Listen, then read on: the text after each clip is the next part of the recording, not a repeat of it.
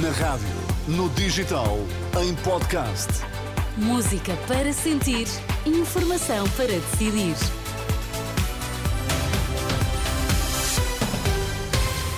À hora certa, atualizamos toda a informação aqui na Renascença. Vamos saber quais os títulos em destaque nesta edição da UMA. Boa noite. Pedro Nuno Santos sente-se desobrigado de viabilizar o governo Aliança Democrática, mas mantém o que disse. Montenegro já reagiu.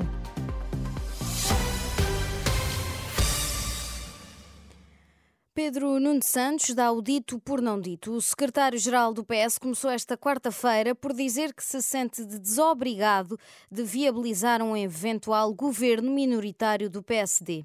Pedro Nuno Santos esclareceu que exige reciprocidade e mantém a posição de não votar favoravelmente uma moção de rejeição a um executivo liderado por Luís Montenegro. À entrada para um congresso na CIP no Porto, o líder socialista começou por afirmar que se sentia desobrigado de viabilizar um executivo da Aliança Democrática, a coligação PSD-CDS-PPM, depois do silêncio do líder social-democrata sobre o que fará no dia a seguir às eleições legislativas. Na segunda-feira, no debate entre os dois candidatos, a primeiro-ministro Pedro Nuno Santos disse que viabiliza realizaria um governo de maioria relativa da Aliança Democrática. Avanços e recuos do líder do PS que mereceram resposta do principal opositor.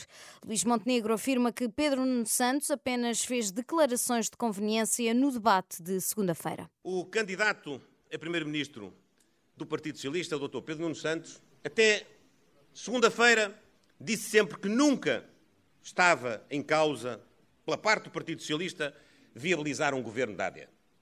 Na segunda-feira disse que viabilizaria. Hoje já disse duas ou três coisas diferentes.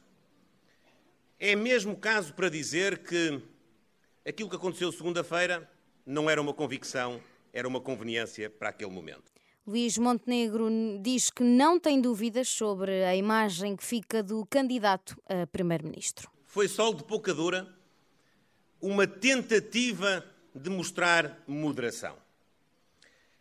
Basicamente, o Dr. Pedro Nuno Santos quis dar uma de moderado e acabou por trazer ao de cima a sua imaturidade política e falta de preparação para poder dar credibilidade a um projeto governativo.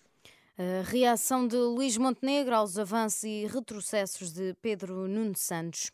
A Assembleia Legislativa dos Açores reúne-se esta quinta-feira, pela primeira vez após as eleições regionais antecipadas de 4 de fevereiro, para que os 57 deputados ao Parlamento do Arquipélago tomem posse. Destes 54, há 15 que não vão ocupar o cargo, quatro dos quais por terem pedido suspensão do, mandato e nove por fazerem parte do governo regional que ainda está em funções. A cerimónia está marcada para as três da tarde na hora local. O Futebol Clube do Porto parte em vantagem para a segunda mão dos oitavos de final da Liga dos Campeões. Venceu esta noite em casa os ingleses do Arsenal por 1-0 golo de Galeno ao cair eh, do pano. O treinador dos Dragões, Sérgio Conceição, considera que os jogadores estiveram bem e à altura do desafio. Trabalhámos de uma forma muito, muito focada, com muita determinação perceber quais eram os pontos fortes do adversário, eh, com a nossa habitual humildade. Eh, eu acho que a equipa interpretou na perfeição que espaços é que tinha que pisar, no fundo, para, para condicionar o adversário. E nesse sentido, acho que foi um jogo muitíssimo bom, de alto nível.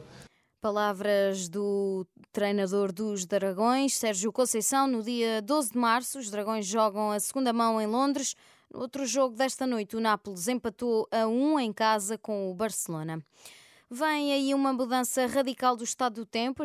A chuva está de volta esta quinta-feira e vem acompanhada de uma descida acentuada das temperaturas. De acordo com o IPMA, Braga, Viana do Castelo Bragança, Vila Real, Porto, Viseu, Guarda e Castelo Branco vão estar sob aviso amarelo devido à queda de neve, mas há aviso de mau tempo na costa devido à possibilidade de vento forte e ondas que podem chegar aos 13 metros de altura.